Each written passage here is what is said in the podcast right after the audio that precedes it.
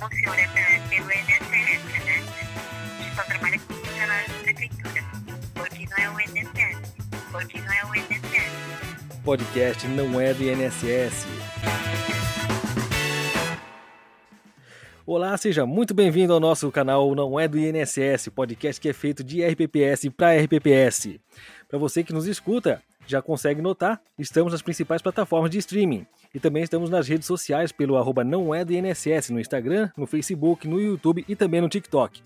Nesse mês de março, a gente está deixando disponível ah, para quem, no- ah, pra quem nos curte lá no Instagram, principalmente, no link da bio que tem por lá, vai ter um link novo também para conseguir pegar uma planilha que estamos deixando aí disponível para o pessoal. É uma planilha de checklist para certificação do Progestão. Ao longo de todo esse mês de março, vamos deixar lá disponível para quem precisar. Isso aí é uma iniciativa que a gente fez com a revisão também dessa planilha pelo Irã Gomes, que vai entrar ao longo desse mês também com a gente aqui no podcast. Então, se achar que vai precisar, seja para certificação ou recertificação, é só acessar por lá. E na nossa mesa virtual de hoje a gente conversa com Erenildo Mota, que é gestor de recursos do Macaé Prev. Tudo bom, Erenildo? Fala, Rafael, tudo bem, cara? Tudo certo.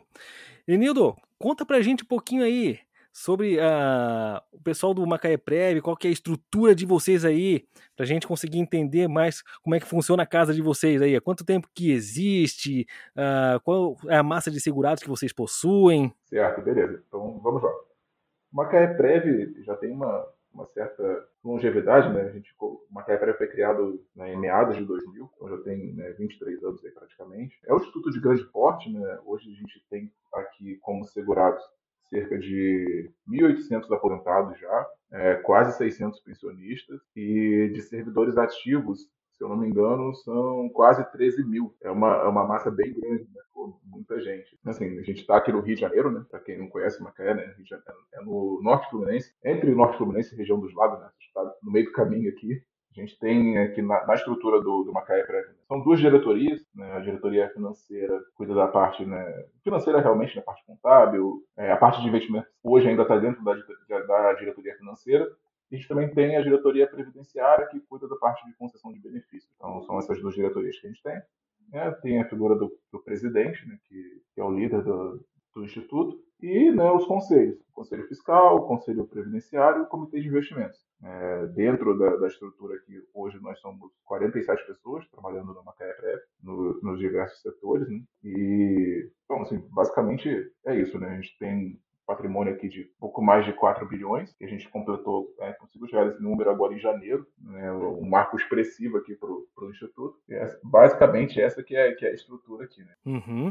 Com 4 bilhões, é, dá para dizer que não é qualquer RPPS que possui hoje isso, né? Eu, pelo menos assim, de cabeça agora eu desconheço algum RPPS que tenha uh, esse montante assim tão grande quanto vocês. É, entre os municípios, o Macaé Prévio é o maior, né? Em, em recursos. Tem alguns estados que tem, tem mais, sim, né? Acho que a última vez que eu vi a lista, a gente estava em nono ou décimo, entre todos do Brasil. No geral. Isso. Entendido. Erenildo, e conta pra gente aí como é que é. Como é que é a tua história aí com o RPPS? Como é que você entrou nesse universo aí? Cara, eu caí aqui de paraquedas, né, praticamente. Eu entrei. O que é normal com muita gente também aqui do RPPS, é. né? Muita gente acaba caindo assim. Eu, eu, eu era da Secretaria de Obras da Prefeitura, né?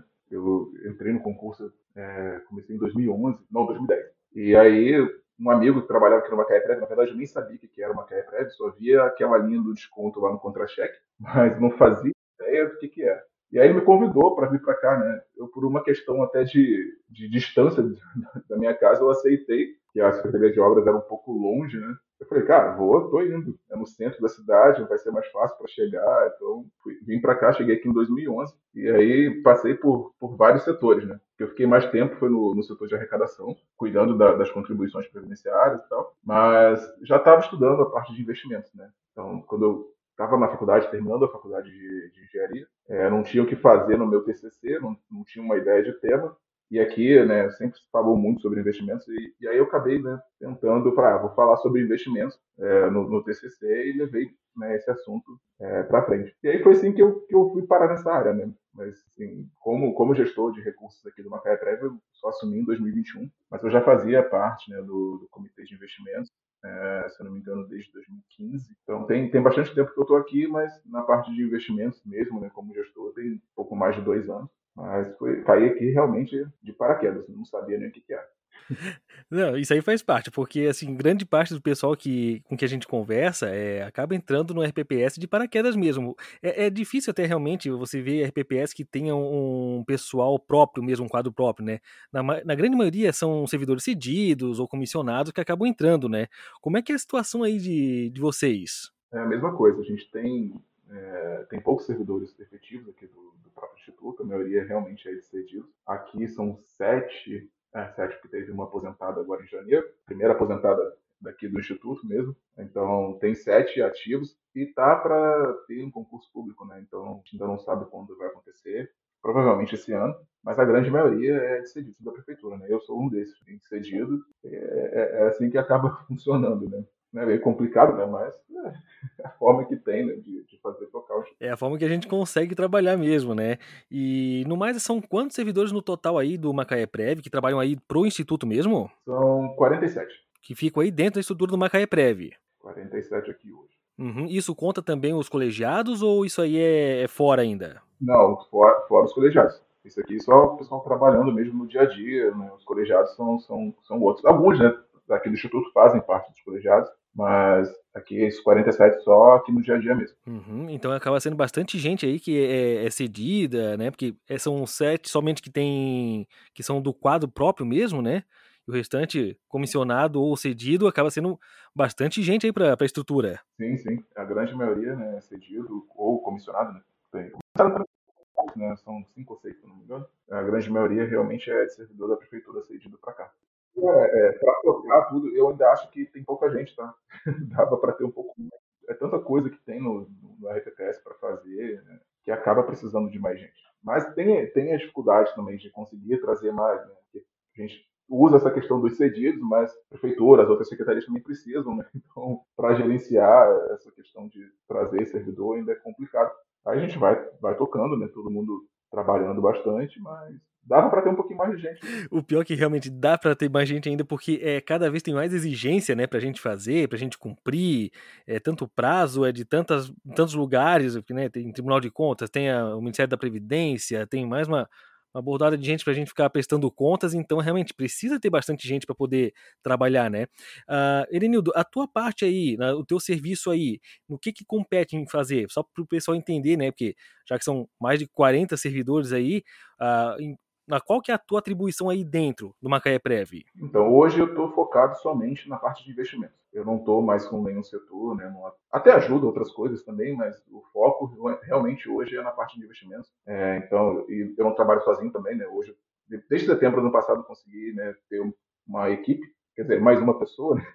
que é o Aron, que trabalha aqui comigo. É a equipe de dois, beleza, né, cara? Já fica melhor do que a equipe. É, exato. Fiquei mais de um ano aí sozinho, e aí com dois a gente consegue, até para olhar mais coisas, né?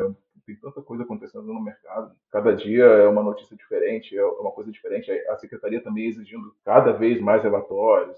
Todo mês daí, todo mês relatório para conselho, relatório para apresentar carteira e, e informa um monte de coisa. Então, a gente precisa ter mais gente, né? E aí o pessoal entendeu também aqui a necessidade, a gente trouxe mais um servidor. Estamos tocando nós dois no setor. Lógico, né, tem, tem os conselhos, tem o comitê, mas o dia a dia somos nós dois que tocamos aqui. Entendido.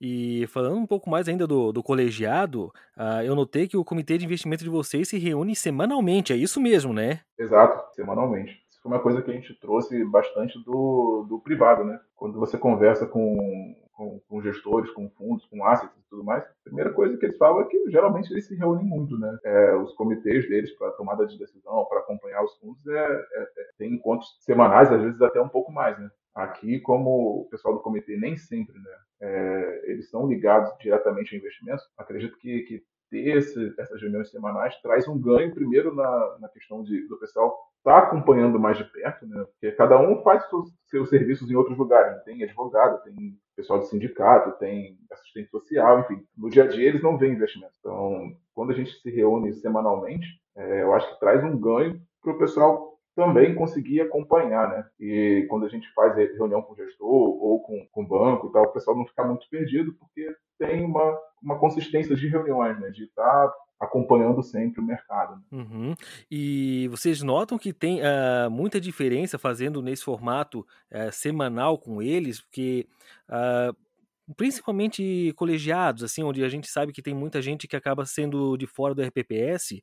Uh, alguns têm, um, têm preferência por fazer somente capacitação fora da cidade e tudo mais, e e não ter tanto número de reuniões, né?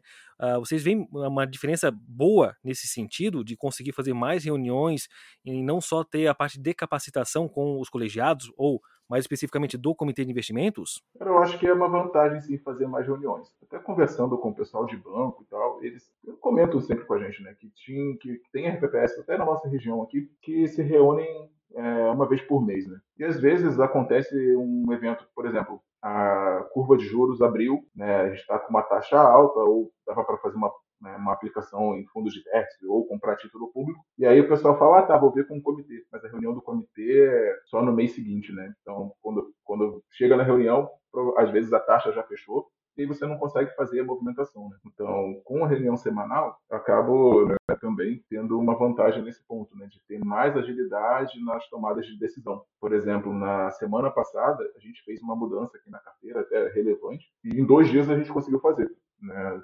Um dia teve a reunião do comitê, no outro do conselho, e depois a gente já, já fez a movimentação. Então, tem esse ganho assim, de, de, de agilidade né, para tomar decisão. E botar o pessoal sempre acompanhando, né? Estar tá sempre por perto do que está acontecendo no, no mercado.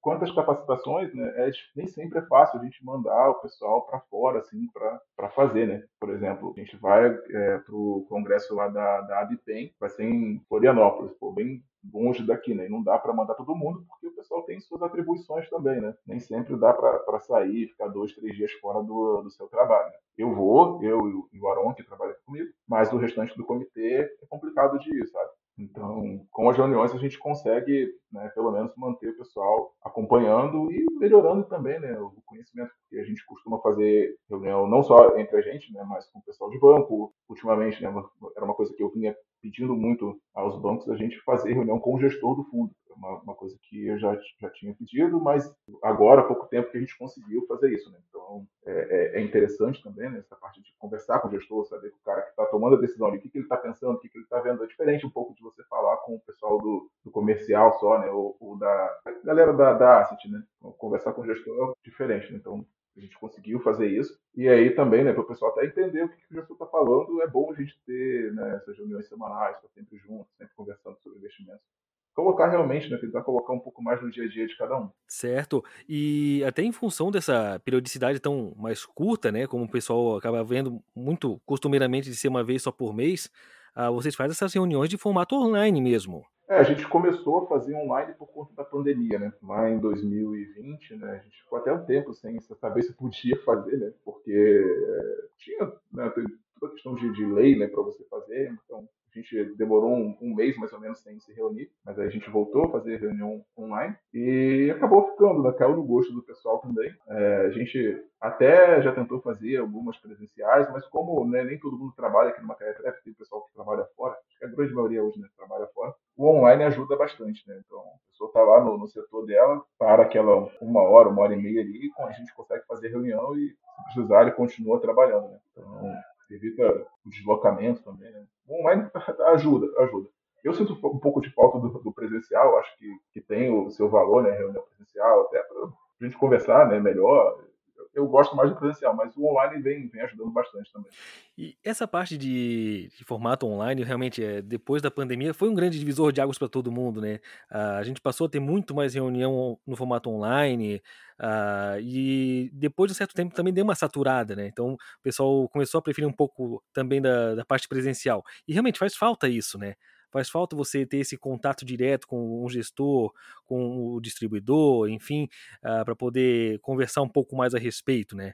Então, realmente, isso aí vem, vem muito com. A, são as novidades agora, né? Que a gente acaba tendo, são, uh, são essas novidades acabam vindo para a gente. A pandemia foi, um, foi isso para todo mundo. Então, a gente agora, muitos de nós hoje já tem muita coisa online, né? Inclusive essas reuniões de colegiado, né? Trazendo um pouquinho uh, sobre a carteira de vocês, como é que ela está montada hoje? Cara, a carteira hoje está bem conservadora, eu poderia te dizer. Uhum. está bem posicionado em renda fixa, grande, boa parte assim em CDI, né, com, com juros, né, quase em 14%. Eu não vejo por que a gente fugir muito disso. Não faz sentido mesmo.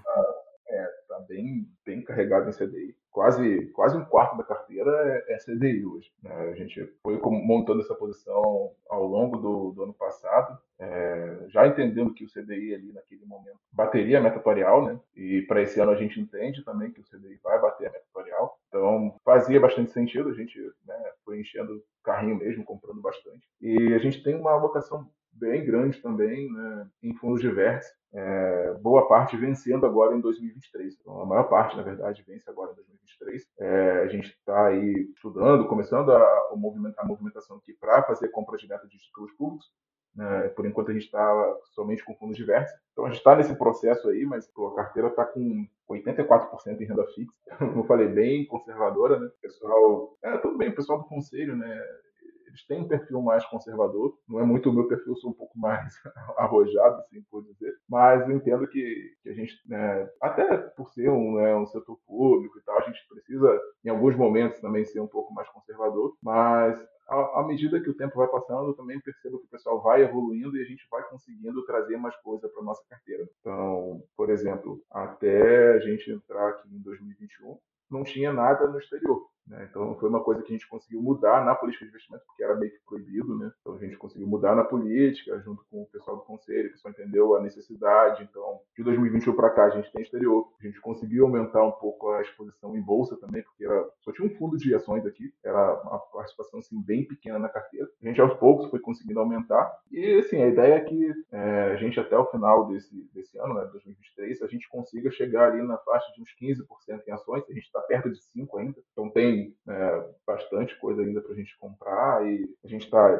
tá indo devagar, mas a ideia, a ideia é chegar nessa alocação de 15% em, em, renda variável aqui no Brasil. Na parte do exterior, a gente quer chegar até 8%, mas por enquanto né, a gente não está comprando exterior. É, de tudo que eu, que eu vejo no mercado e de conversa com, com, com outros gestores também, a, a, gente entende que ainda vem mais problema lá fora. Né? Então, o juro está alto, os bancos centrais ainda estão subindo juros. É, o que aconteceu até agora parece que, que não, não afetou muito ainda o lucro das empresas. Pode ser que venha uma recessão lá fora, então a gente está segurando um pouco a mão aqui no exterior. A gente já tem uma alocação, né? a gente não resgatou nada, a gente vai mantendo a alocação. Na hora que a gente entender que, que, que o mercado está melhorando um pouco para o lado de lá, a gente vai voltar né, a aumentar essa exposição lá. A ideia é também né, voltar a comprar bolsa aqui no Brasil. É, o mercado está. Assim, a gente acha que a bolsa está barata, né? Todo gestor que a gente conversa de ações, eles falam: ah, a bolsa está muito barata. Mas também tem sempre aquele adendo, né? Não, não quer dizer que não vai ficar mais barata. Então, a gente vai observando. Né? O cenário está bem complicado, né?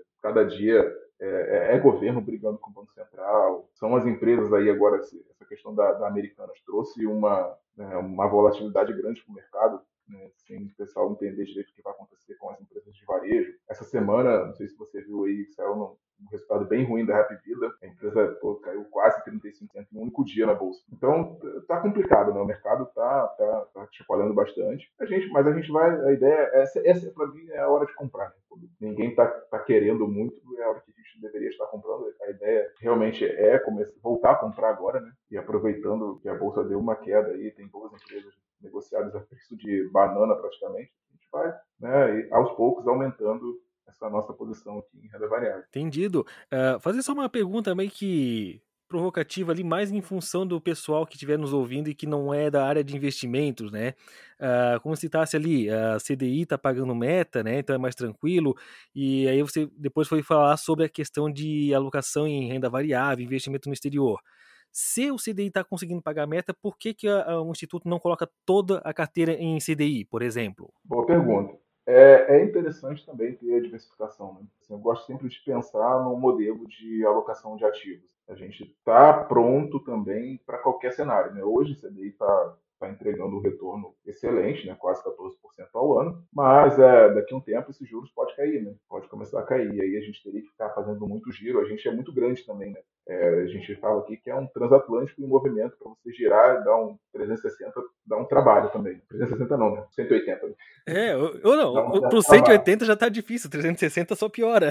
É dá, dá um certo trabalho para a gente mudar, assim, toda a carteira. Então, a gente mantém uma diversificação. É importante ter uma diversificação global. Né? Entendo que é, não dá para ter tudo só no Brasil. Né? É, a gente tem muito risco aqui, então a gente tem que ter algo que entregue alguma coisa diferente. Se o Brasil ficar muito ruim, é algo que possa pelo menos puxar um pouquinho a, a carteira ou fazer a carteira não cair tanto, né, também tem, tem esse ponto, né? Quando a gente olha historicamente, né, a nossa bolsa brasileira, ela tem uma correlação negativa com o dólar. Então a gente tem um pouquinho, né, um pouquinho de, de ativos dolarizados na carteira para ter esse efeito também, né? Buscar equilibrar um pouco a nossa alocação. Então faz muito sentido ter, ter uma carteira diversificada. Né? Não dá para concentrar tudo em uma única estratégia estratégia. Né? Apesar do CDI estar tá muito bom, a gente tem que ter outros ativos na carteira. Por isso que a gente não, não mantém 100% da carteira no, no, CDI. Mas, obviamente, se a gente tivesse feito isso no ano passado, a gente teria conseguido bater a meta atuarial.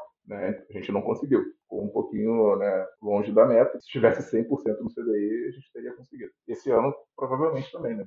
quem tiver uma carteira aí 100% CDI, bateria é meta. Só que é aquele ponto também, a gente tem que olhar um prazo um pouco maior, né? A gente corre atrás da, da, da meta anual, mas a gente pensa numa alocação para muitos anos, né? Então faz sentido ter essa diversificação, né? pensando mais para frente também. Exatamente, faz todo sentido você ter essa diversificação, né? Questão de posicionamento mesmo em cada segmento ali. Cada um vai corresponder à sua expectativa depois.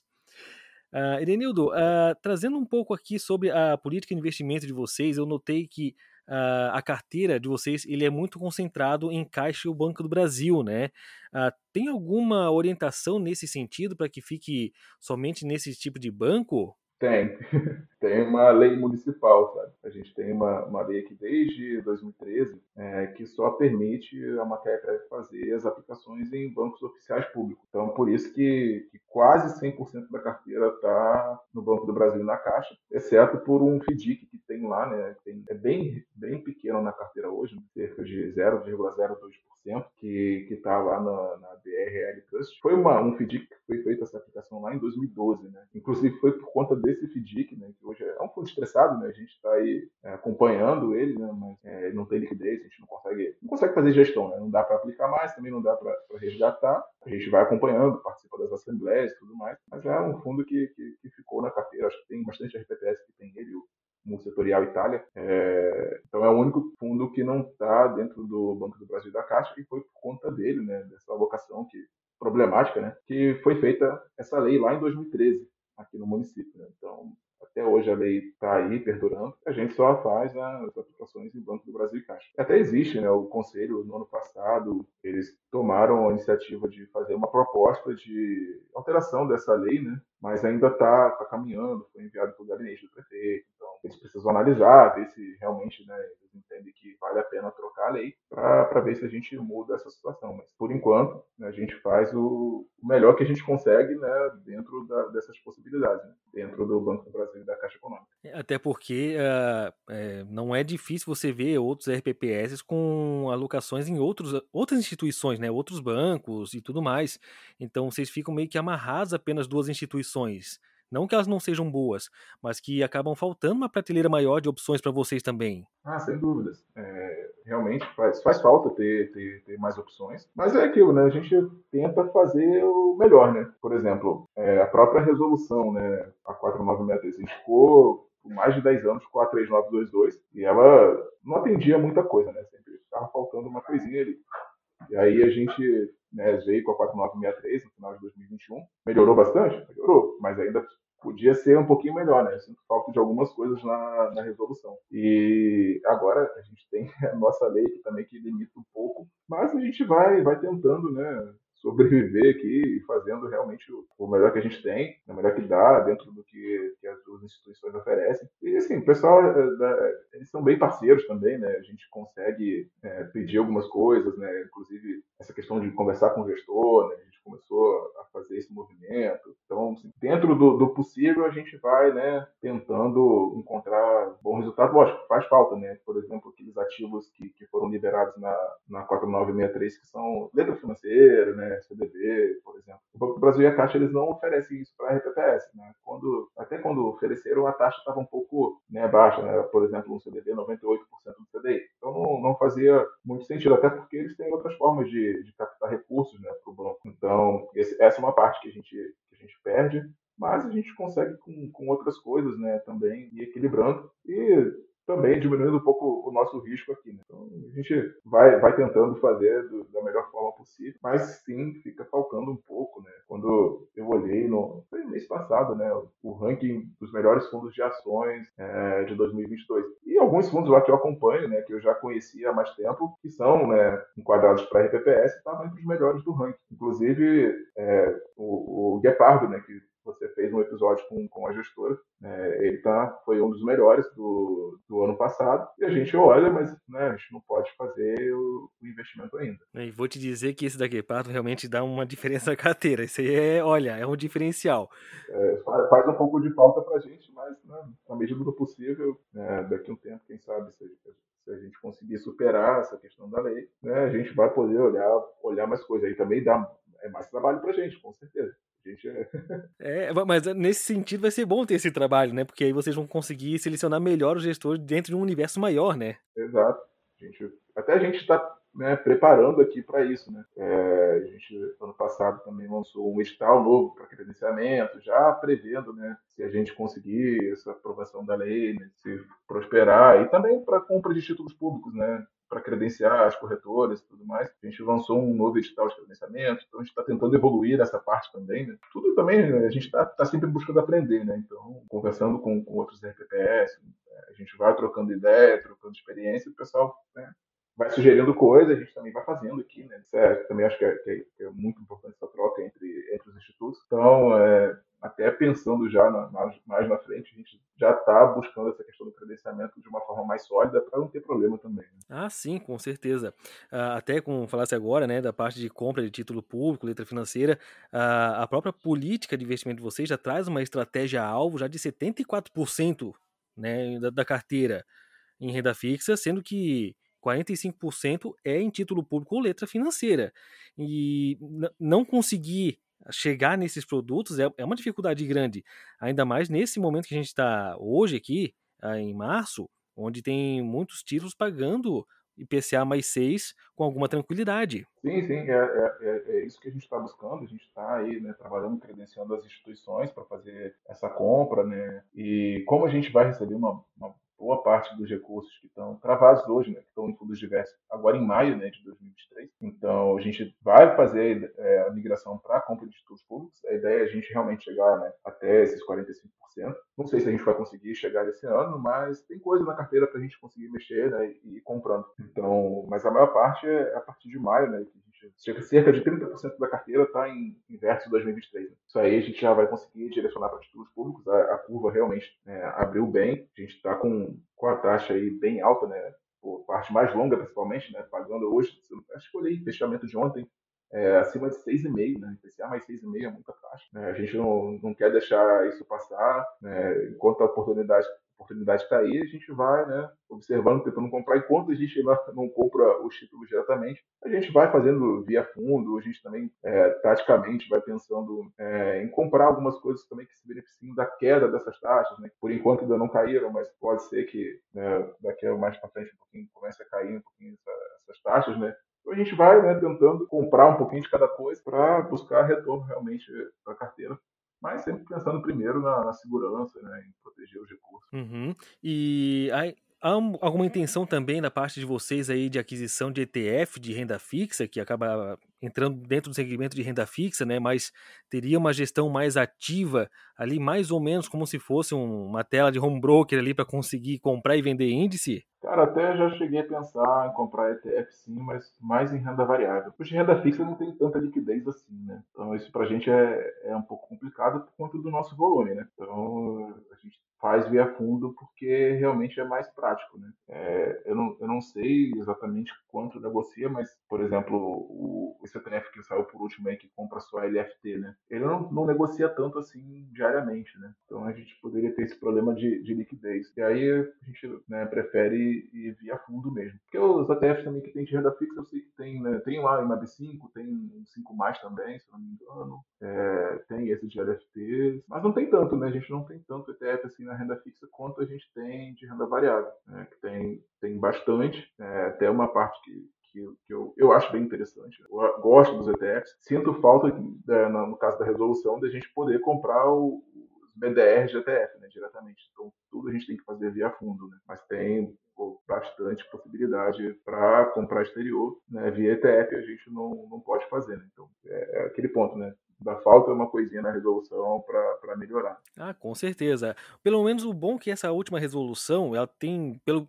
pouco que eu consegui vivenciar também, que eu entrei em 2016, é uma resolução que ficou um pouco mais constante ali. Ela não, não mudou depois que ela entrou em vigor, em, em função das demais anteriores ali, elas mudavam quase que todo ano também, né? Então, pelo, pelo jeito, agora meio que se assentaram com a resolução. Opa, já está uma estrutura legal aqui que foi montada. Tem coisa para alterar, mas pelo menos já está bem mais robusta do que as anteriores. Sim, sim, ficou mais robusta, ficou melhor. O que eu senti falta, né? E aí eu acho que muita gente deve concordar. Pô, os principais gestores do Brasil, eles são gestores de multimercado. Né? Se você for ver termos de retorno, os maiores gestores do Brasil são gestores de multimercado. Mas a gente não pode acessar os bons multimercados no RPPS. É, a grande maioria tem uma certa alavancagem né? e é proibido pela resolução. Então a gente fica sem ter acesso à cabeça né, desses caras que, que têm muito histórico, tem, ganhar muito dinheiro, né? E a gente não pode. Outro, que, outro ponto que eu acho que faltou nessa resolução foi aumentar um pouquinho a, é, o nível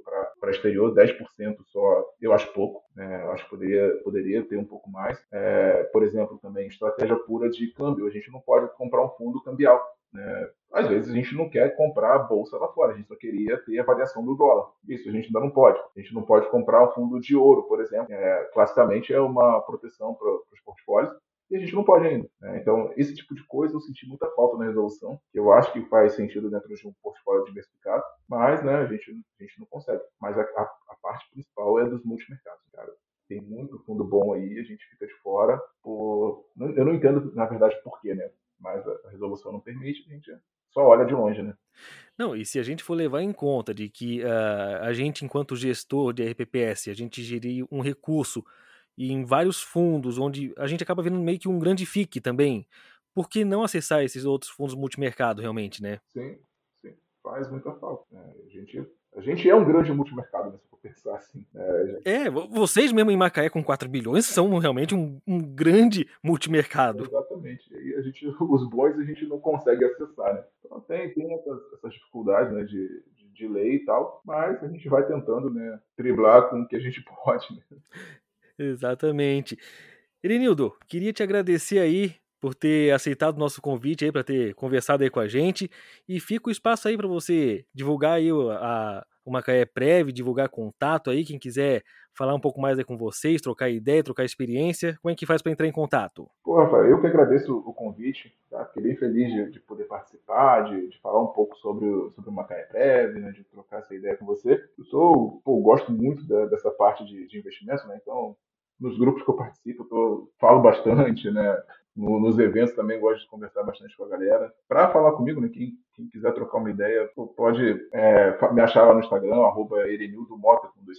Também, se quiser mandar um e-mail aqui pro, pro Macaé Prévio, eu consigo falar. É, o e-mail é macaéprev, arroba, né, só para facilitar aqui, arroba macaé.rj.gov.br.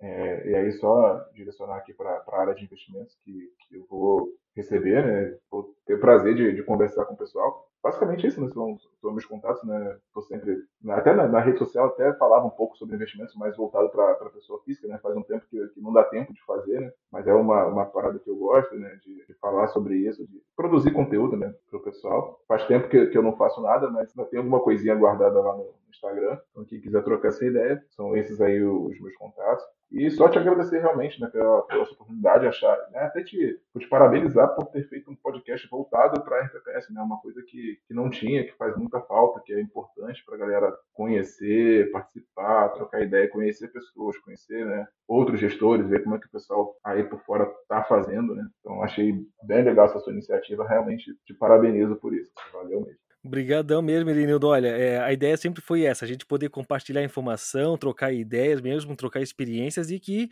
que o canal sirva realmente para isso, né? Que a gente possa aí conseguir cada vez mais compartilhar ideias.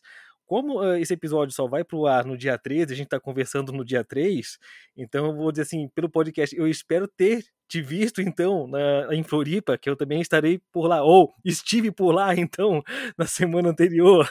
Elenildo, mais uma vez, obrigadão mesmo, tá? Uh, por ter aceitado o nosso convite e agradecer também a cada um que está ouvindo a gente por aqui também, que possa compartilhar também aí com mais amigos, que possa compartilhar aí com o pessoal uh, desse podcast, desse episódio. Obrigadão aí e até mais!